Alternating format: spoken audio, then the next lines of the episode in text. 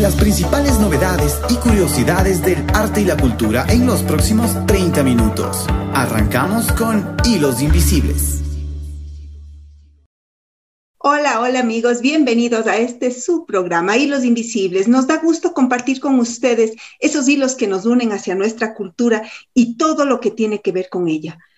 Cada aspecto de nuestra vida está unido de una manera muy especial a saber quiénes somos a través de todo lo que hemos vivido. Eso que hemos vivido se llama cultura, es lo que nos une, lo que nos hace una sola persona. Les habla Paola Robalino y junto a mi amiga Erika Molina estamos siempre contentos y dispuestos para aprender y va a conocer a gente que hace cultura aquí. Hola Erika, ¿cómo estás?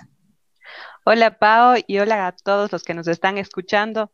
Qué gusto estar un programa más con ustedes hablando sobre cultura. Este día hablando sobre la lectura, una de mis pasiones personales también. Hay tanto que, aprender a través de la lectura y hay tantos ámbitos y campos en donde podemos ir, ir descubriendo diferentes cosas. Es tan maravillosa la lectura, Erika. Así es, y bueno, hoy día yo les quería animar a todas las personas que a veces no se animan mucho a leer o dicen, no, me voy a demorar o nunca he terminado un libro. Bueno, ¿qué tal si les contamos algunos beneficios sobre la lectura? A ver si se animan un poquito más, porque cuando uno los escucha dice, ah, mira, qué interesante, ¿no? No es la actividad aburrida de irnos, sino realmente, por ejemplo, una de las principales cosas es que reduce el estrés. El ritmo de vida a veces hace casi imposible que nos tranquilicemos, que eliminemos el estrés, pero hay cosas que realmente podemos hacer para reducirlo, como es la lectura. Y realmente eh, los niveles de estrés bajan en un 68%, dicen las estadísticas, mucho más que pasear al perro o incluso escuchar música. Solo necesitas seis minutos al día y ya te reduce el ritmo cardíaco, la tensión muscular. Entonces, está muy bueno para esta cuarentena, ¿no? Que también nos ha aumentado los niveles de estrés. Vamos a leer un poquito y a ver si nos ayuda. Además, tiene beneficios maravillosos como el de activar la memoria y esto puedo garantizarlo yo, porque ya con mi edad les cuento, les cuento que necesito activar mi memoria a corto y a largo plazo, porque sí, en verdad leer una novela implica recordar a distintos personajes, tal vez recordar su origen, las ambiciones que tenía, las historias, los matices de toda la historia y, los diversos giros y tal vez los subtramas que incluso están eh, envolviendo a esta historia. Estos recuerdos van a crear también nuevas conexiones entre nuestras neuronas y van a tonificar las conexiones que ya existían. Y esto va a contribuir a que nuestra memoria sea fortalecida a corto plazo. Pero a largo plazo va a decir usted cómo me sirve.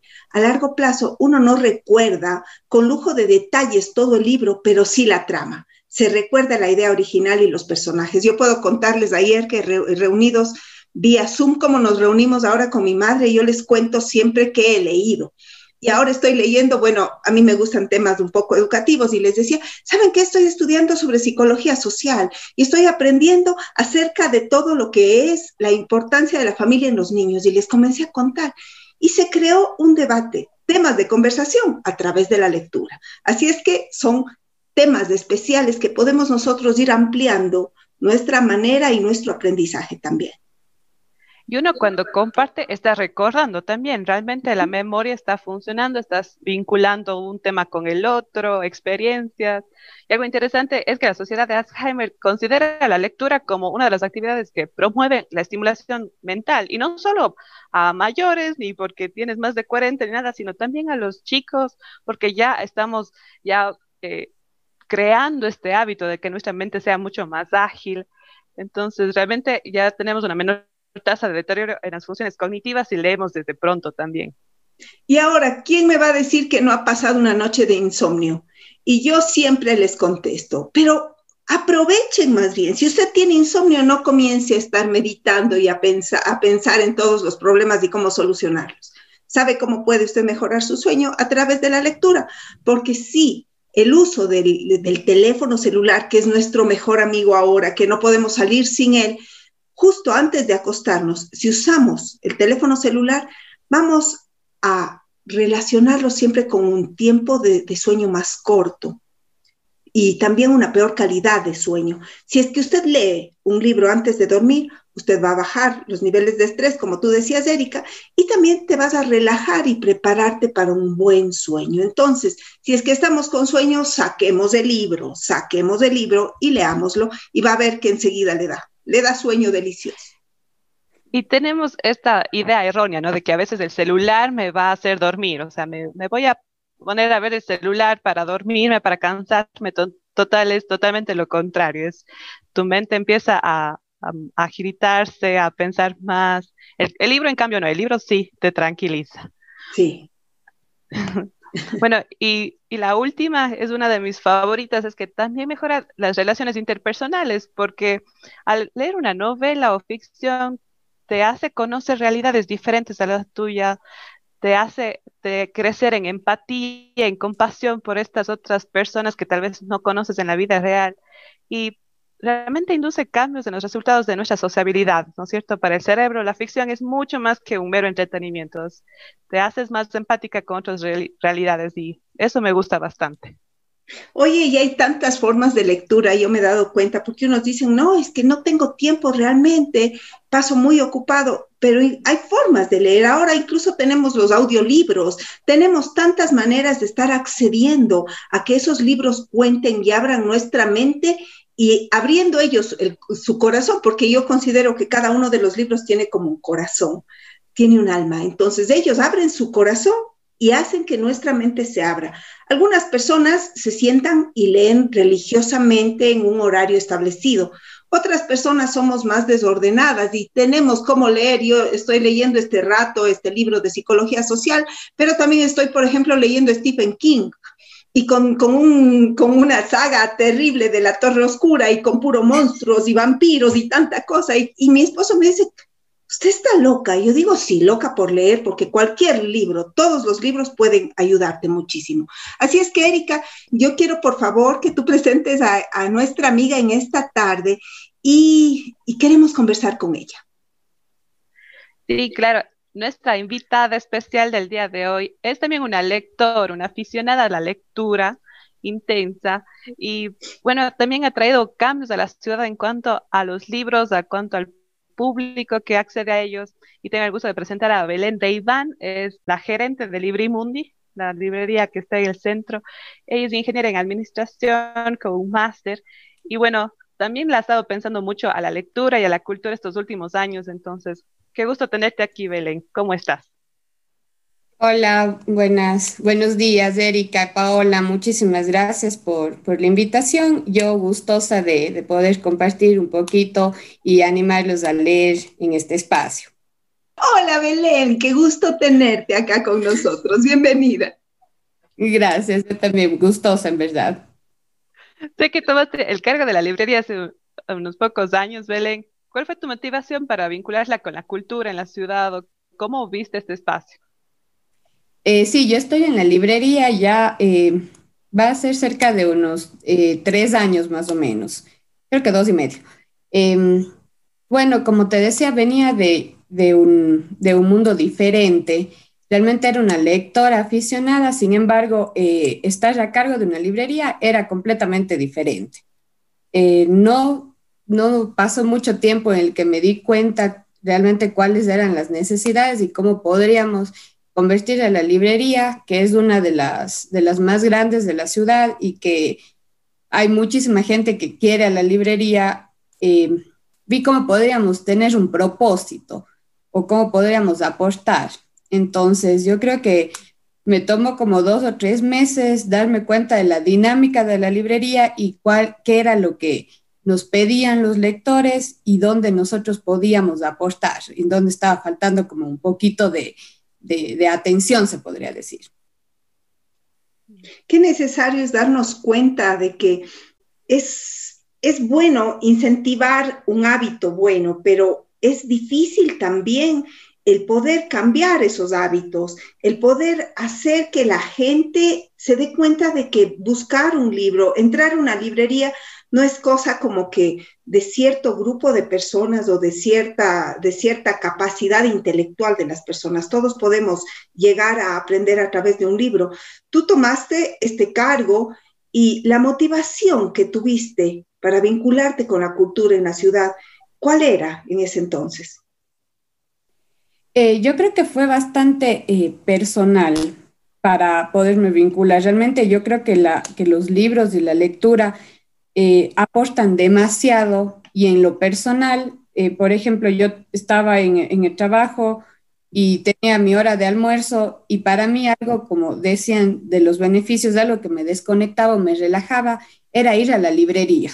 Iba siempre a la librería del centro y me paseaba y buscaba y tal vez ni siquiera compraba en ese momento un libro, pero para mí eh, ya me generaba eh, un, como relajación. Entonces estaba ahí relajada, eh, me desconectaba y yo creo que eso yo sí quería que todos podamos o que todos conozcan estos beneficios, que todos se conecten con la lectura, porque como dices, no es para cierto público sino más bien siempre es el objetivo que tú entras a la librería y tienes libros eh, incluso para bebés, que son estos libros eh, para generar la motricidad y eh, libros de todo tipo, o sea, si quieres bienestar, psicología, más de fondo, comerciales. Entonces, yo creo que eso fue la motivación principal. Y eso está súper chévere porque le buscaste formas, ¿no? De acoplar esto, de llevar esto a cabo. Cuéntanos cómo, cómo lo hiciste o cuáles son las primeras ideas que vinieron, si hubieron intentos fallidos o qué resultó a la final. Claro, lo, lo, primero es que iban muchísimos clientes y pedían libros que no teníamos. O por ejemplo, lanzaban ya a nivel Quito, Guayaquil libros y nosotros no teníamos. Entonces, yo estaba pocos meses y me empezaba como que a desesperar. Siempre he creído que, la atención a, en este caso, a los lectores o al cliente, escucharles qué es lo que quieren es súper importante. Entonces, yo sí venía de esta parte comercial o administrativa en la que es, el cliente es súper importante. Entonces yo decía, ¿cómo no podemos tener? Luego de eso, eh, fuimos generando conexiones con, con una de, los, de las librerías más grandes que es eh, parte igual de, de Librimundi, que es la cadena Mr. Books, que, son, que somos lo mismo, se podría decir. Eh, con ellos eh, generamos un, un, vínculo que no había antes y empezamos a tener los libros que se lanzaban al mismo tiempo como a nivel mundial, por ejemplo, ya los teníamos en Cuenca. Eh, sí hubo errores, me acuerdo que, en esto de, solicitar o de armar un pedido, eh, a veces me pasaba o hacías apuestas y total pedías unos 100 y no se vendían ni 10. Entonces yo creo que fue un camino en, el que fuimos eh, aprendiendo. Sin embargo, yo creo que, que, eso me pasó y luego ya uno tenía que revisar las páginas, tenía que revisar los comentarios de los lectores, las expectativas, entonces me iba alimentando todo eso para mejorar las apuestas, que es eh, apostar a un libro que, tú creas que, se va a vender muy bien y, que así estés con eso, que no te quedes con el inventario, se podría decir. Mm, me encanta cuando dices que le das prioridad al, cliente y este cliente es el lector, porque yo siento que muchas veces ha faltado ese espacio en Cuenca para los lectores, porque no somos clientes para nadie, realmente, no nos consideran. Entonces, queriendo escuchar como queremos dar servicio a los lectores y, eso es lindo porque realmente uno a veces quiere el libro, está afanado, son cosas importantes para un lector y qué gusto que tú estés así también, ya pensándole así, ¿no? Como dando ese servicio que, y eso cambia las cosas un montón. Mira, la, una de las, de las, de los beneficios que nosotros tenemos con ustedes también es el poder acercarnos y pedir asesoría porque, por ejemplo, a mí me pasó hace algunos años que estaba de moda un libro muy polémico, acá no voy a nombrarlo siquiera porque no merece ser nombrado, pero todo el mundo leía este libro, era un libro medio de, de, de, no sé qué sombras, no sé qué historia, ya me entenderán de qué se trata. Entonces yo decía, tanto que hablan de este libro, quiero leerlo. Y me voy me voy a la librería y le digo, ¿sabe qué tiene este libro? Entonces me, el, chico que estaba vendiendo me dice, ¿usted lee, señora? Le digo, sí, sí leo. No le conviene el libro, no le conviene el libro. Más bien, eh, busquemos otro libro para usted. Y eso es importante porque cuando tú escuchas algo y algo entra de moda, pero la moda no siempre es lo mejor, sino es lo que más se vende, ¿no es cierto? Entonces, ellos, ustedes pueden asesorarnos de una manera correcta para que hagamos una buena inversión. No se trata solamente de una venta, se trata de, darnos a nosotros lo que buscamos y de llenar ese espacio, ese vacío, Belén. Exactamente. Sí, es, lo que nos pasa. Por ejemplo, eh, tenemos muchos libros que les llamamos los comerciales que son el que está de moda y últimamente eh, estos libros tienen su lado de moda, se podría decir, pero también enganchan a una nueva eh, generación. Por ejemplo, eh, hay estos libros de, youtubers que muchos de los libreros, que son las personas que, trabajan en la librería, es, ay, pero este libro que, que el youtuber escribe, que no sé qué. Sin embargo, estos libros buscan ya adolescentes. Entonces yo digo, es una manera de engancharle al hábito de la lectura. Muchos empiezan leyendo tal vez Luisito Comunique, que ahorita está de moda, y luego van por Harry Potter, y Harry Potter es una saga que tiene siete libros y unos tres o cuatro adicionales. Entonces, si tú entras a leer Harry Potter, te vuelves ya un lector porque son libros bastante grandes y ya son una saga. Entonces, yo creo que estos libros... Eh, comerciales, como, como nosotros les decimos, nos aportan ahorita a enganchar a ese, a ese joven o a ese niño eh, para que aprenda a leer, porque yo creo que los que leen Harry Potter luego ya van por un Ruiz Zafón o alguna, eh, algún eh, escritor mucho más clásico o importante, yo creo. Y justo creo que es parte también del rol de la librería en crear estos espacios, porque uno puede ver no, ¿con quién estoy lidiando? ¿Es un lector ya hecho y derecho o tal vez está comenzando? Le puedo, como tú dices, engancharle y así se, se va pasando una lectura ya no solo de eruditos o de cierto grupo social o porque estudiaste letras, sino ya un público más general, porque como decimos, o sea, los libros son para todos, entonces qué lindo más bien ver que la librería también presenta estos espacios para, para todos, ¿no? ¿Crees que ese que la librería ha tenido ese rol o cómo más ha podido expresar eso la librería?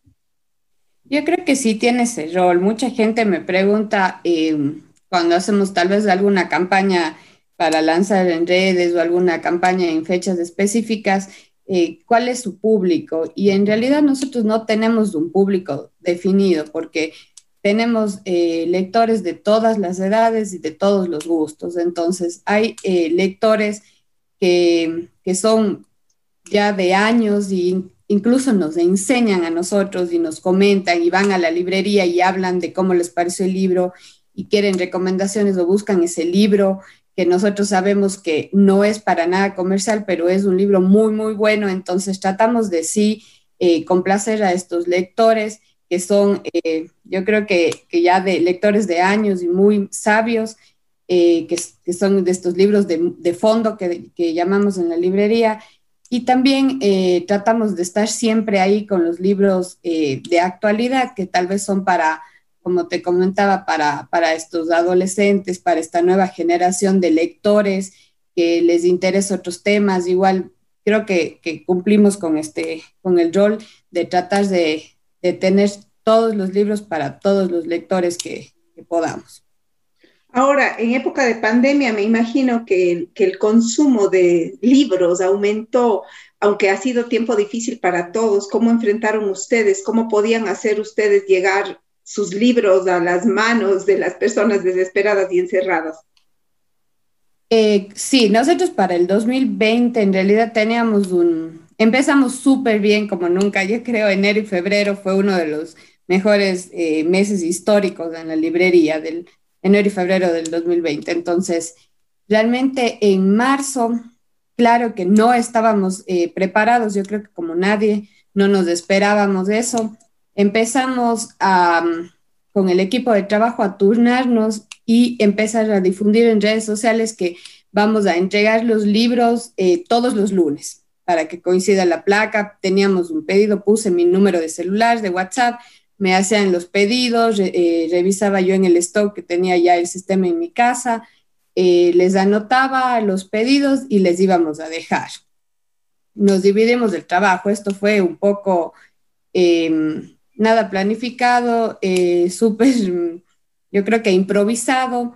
Trabajamos así hasta dos semanas que no sabíamos muy bien qué más iba a pasar. Entonces, en abril ya empezamos a, llevarlo mejor, a promocionar eh, pedidos por WhatsApp. Eh, se nos dificultaba un poco la forma de pago. Teníamos, iba yo mismo con la maquinita de DataFast a cobrar a cada cliente. Eh, las ventas en realidad en esos meses no fueron el, el, wow porque yo creo que la gente sí esperaba que ya vaya, que ya pase, que ya pase, pero esta situación se, se alargó. Sin embargo, nos sacudió y nos hizo adelantar los planes que teníamos de, de la venta de la venta por redes o del e-commerce. Entonces yo creo que ahí ya empezamos a adelantar un, un, un, objetivo que teníamos que era eh, pensar en la página web y crear un call center, que es lo que tenemos ahorita. Un call center en el que está una persona encargada del, del WhatsApp y del celular, en el que todo el tiempo está conectando eh, todo el tiempo esta persona contestando a nuestros clientes y enviando pedidos. Y también, ¿cómo fue con los espacios que tenían? Porque me acuerdo, tenían la presentación de libros o, o conversatorios. También eso fue una, un pare en, durante la pandemia. ¿Cómo ustedes se reinventaron ahí? Eh, más bien vimos que yo creo que en febrero, eh, para marzo, perdón, teníamos como un encuentro de poesía ese fue un evento que se canceló y que lo hicimos ya de forma digital. Nos salió súper bien y desarrollamos de ahí enseguida. Em, el primer evento que tuvimos eh, fue un, bueno, lanzamos un, concurso para los niños, que era eh, Cuéntanos un cuento en pandemia. Entonces hicimos un concurso para los chiquitos para poderles ayudar de cierta forma a los papás que les tenían ahí a los guaguas en la casa encerrados, no sabían por cuánto tiempo, lanzamos este concurso y enseguida planificamos una, una serie de eventos y conversatorios. Realmente yo creo que em, nos fue súper bien, llegamos a más personas que tal vez de las que podían asistir a los, a los eventos que ya veníamos realizando presencial. Eh, hicimos todo tipo de, eventos, hicimos con, con, claro, escritores cuencanos, eh, otro, un escritor guayaquileño, hablábamos también de ciertas temáticas, lanzábamos, eh, otro evento fue igual para los niños del el por qué con una psicóloga, eh, también hablamos de, libros espirituales, eh, los beneficios de la lectura, o sea, fuimos como que, con todos los temas pudimos abarcar, entonces invitábamos a una psicóloga para que nos hable de cómo ayuda los libros en esta época, en la parte empresarial, porque ya sabíamos que se venía una situación económica difícil, entonces igual invitábamos a, un emprendedor a que nos hable de qué libros le ayudaron a él. Entonces yo creo que, que pudimos apostar ahí también por ese medio a que la gente se quede con, ese, con esa semillita en la cabeza de, de ese libro me voy a comprar cuando pase todo. Entonces, más bien fue creo que una época que sembramos y en los meses siguientes... Eh, hemos cosechado, porque a comparación de otros eh, negocios, yo creo que, que, en la librería se, se mantuvo, estuvimos muy bien, que diciembre es un mes eh, clave para nosotros, nos fue muy bien, entonces yo creo que fuimos sembrando en época de pandemia. Qué bueno, qué bueno darnos cuenta de que actuando y trabajando en equipo pudieron sacar adelante. Y es importante que sepamos ahora, además de la venta de libros, que obviamente es lo que ustedes hacen, qué tipo de servicios podemos recibir nosotros, qué, actividades tienen por ahora dentro de la librería. Eh, algo importante también que, vale la pena mencionar dentro de, toda la, gestión de la venta de libros también está la otra parte que, que incluso en pandemia fue mucho más eh, visible, que fue que tenemos en Cuenca muchísimos escritores de poesía, de cuentos. Entonces, eh, Librimundi también se volvió un espacio en donde ustedes pueden o el escritor puede compartir ahí sus libros. Es como una plataforma que yo siempre digo. Eh, nosotros tenemos un una, yo creo que una posición en la ciudad de Cuenca que permite llegar a muchísimas personas y digitalmente muchísimo más. Entonces hemos dado la apertura a estos escritores, Por ejemplo, está Natalia García, había una chica que se llama Daniela Orbe, que creó su libro, es jovencita, creo que tiene 16 o 17, un libro de poesía. Entonces, este espacio para generar un conversatorio y para que los libros estén en vitrina en nuestros dos locales. Eh, eso ha sido, también había una, una señora Magdalena Abad que escribió su primer libro basado en su familia. Entonces le damos el espacio para poder eh, que, los lectores conozcan este libro. Entonces esa es una de las, de las actividades de Librimundi que yo quisiera eh, resaltar.